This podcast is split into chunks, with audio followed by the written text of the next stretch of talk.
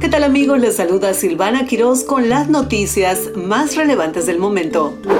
Tormentas eléctricas rápidas afectaron el área de Washington, D.C. el martes con fuertes vientos y granizos. Sin embargo, el miércoles se espera que el humo de los incendios forestales en Canadá cause problemas de calidad del aire. Se ha emitido una alerta de calidad del aire código naranja para el área, lo que significa que será perjudicial para grupos sensibles. Así que tome nota.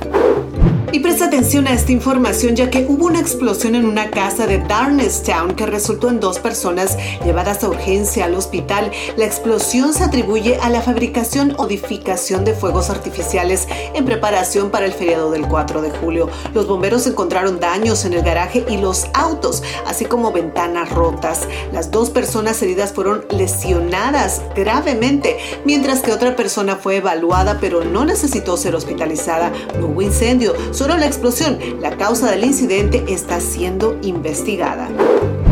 Y a pesar de las altas tasas hipotecarias, hay una gran demanda de compradores en la región del Atlántico Medio. Según una encuesta de agentes inmobiliarios, los compradores están dispuestos a pagar más el precio de la lista y las ofertas múltiples son comunes. Sin embargo, los vendedores son menos activos debido a las tasas hipotecarias y la falta de nuevas listas. Se observa un aumento en las segundas viviendas y propiedades de inversión en venta. Los agentes predicen que los compradores superarán a los vendedores en el futuro cercano.